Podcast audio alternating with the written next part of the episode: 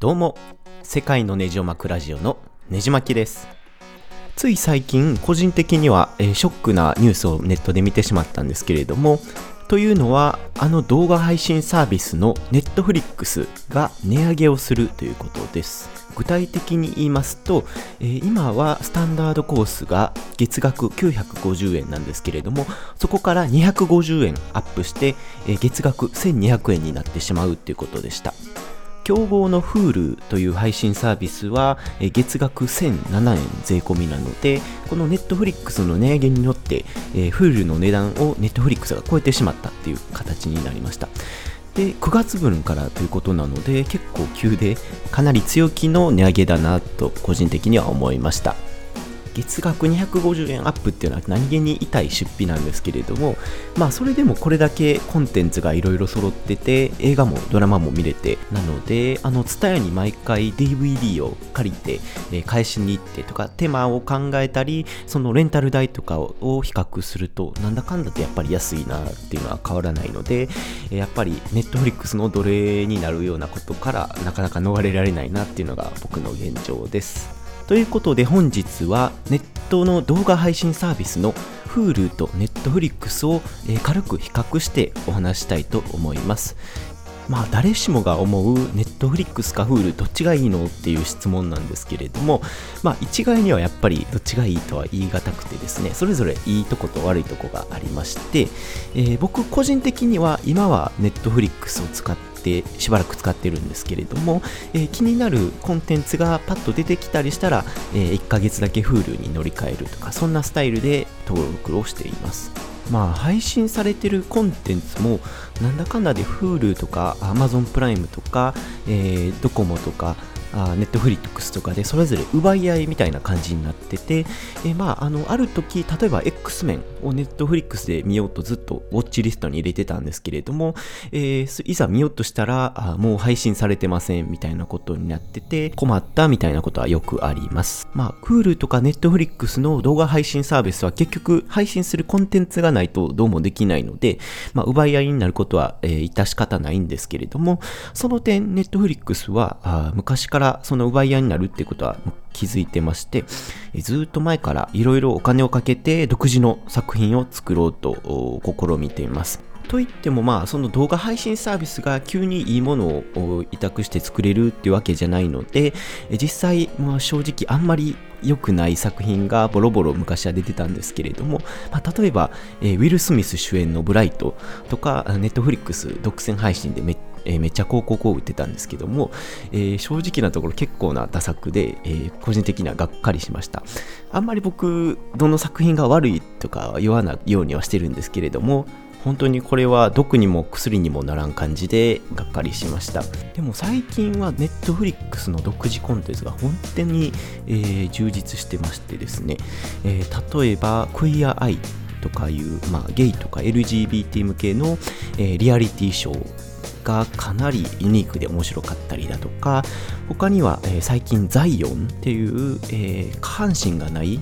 えレスリング選手の、えドキュメンタリー短編が配信されてて個人的に格闘技をやってるのでかなり共感できました。他にもコメディが結構充実してまして、えモンティ・パイソンとか結構古典的な作品から、えスタンダップコメディの様子を映してった作品だとか、えーそういったニッチなところもしっかりカバーしているので、えー、Netflix の懐の深さ深さみたいなのはさすがだなと思います。あと個人的にはマーティン・スコセッシ監督の「ジ・アイリッシュマン」っ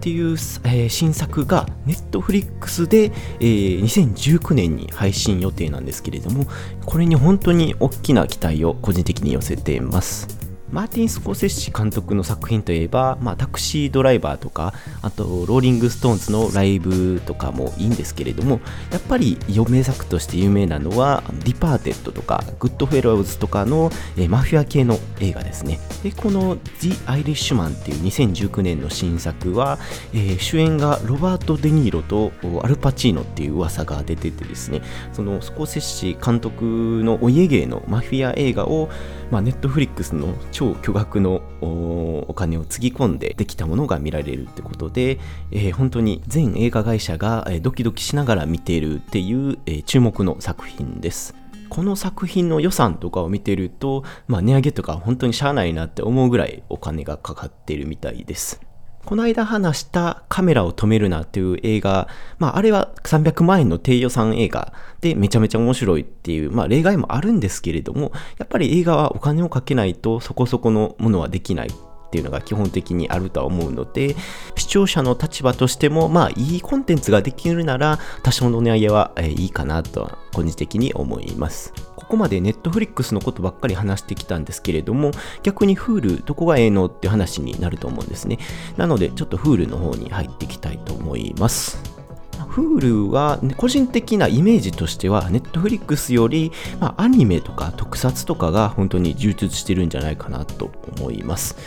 僕が学生の頃は Hulu しかなかったので、もう Hulu で映画とかドラマ見まくって、え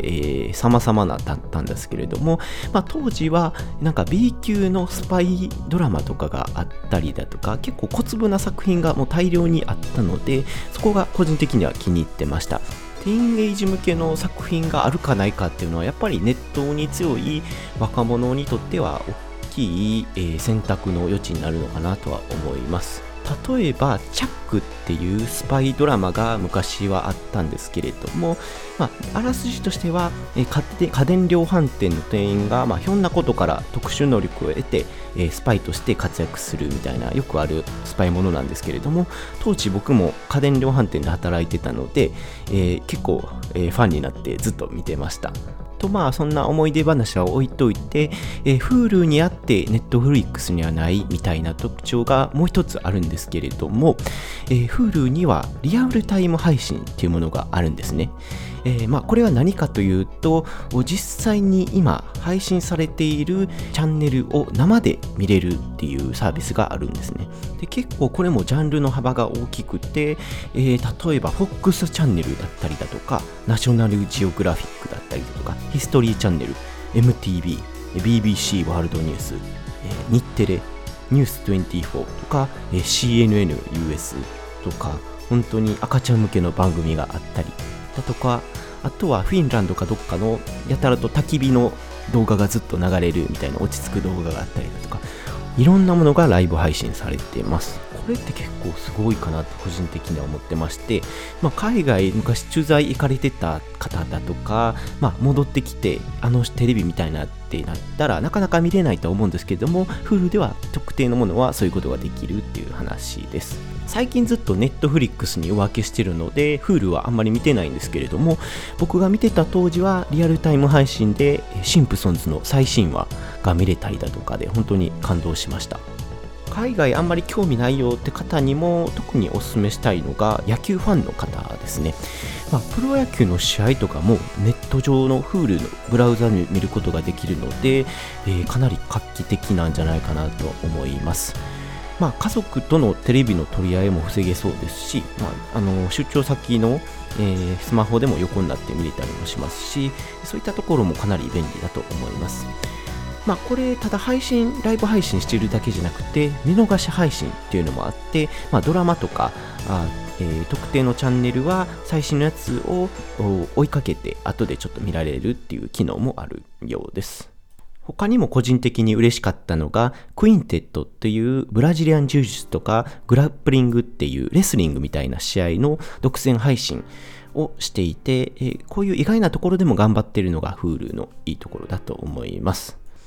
あと動画といえば気になるのは、やっぱり画質とか音声とかは気になるとは思うんですけれども、この辺で言うと、やっぱりネットフリックスの方が強くて、えー、いいプレミアムプランみたいなのを選べば、えー、高い値段で 4K や5.1チャンネルのサラウンド再生ができるということで、そこ本当にすごいなと思います。あの、インターネットのストリーミング配信で、えー、4K 動画とか、あサラウンドできるってどういう技術使ってるんかなって未だに不思議でしゃあないんですけれども、まあそういうこともできるみたいです。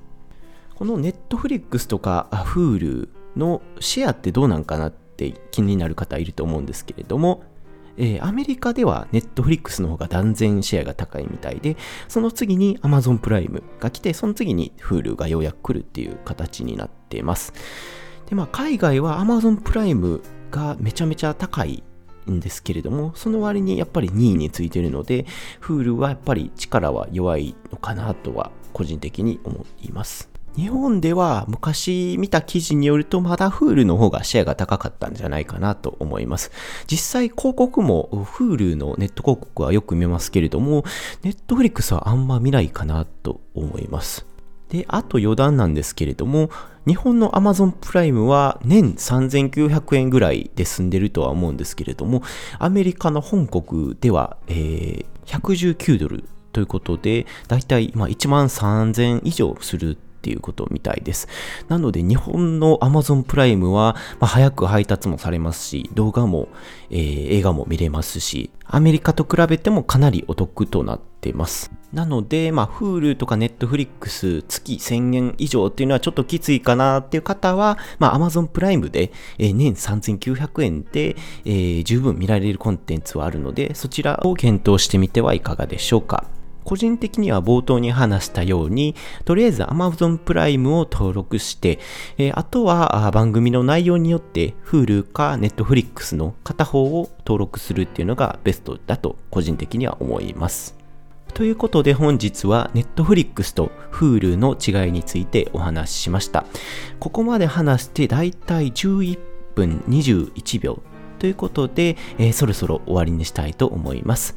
8月も終わりに近づいてきましたので、えー、毎月恒例の2018年8月ねじ巻きが気になった記事まとめという形で、えー、厳選した記事を7つぐらい紹介できたらなと思います。このポッドキャストを iTunes や iPhone で聞いておられる方がおられましたら、ぜひ評価やレビューをいただければ非常に励みになりますのでよろしくお願いします。では次のエピソードでお会いしましょう。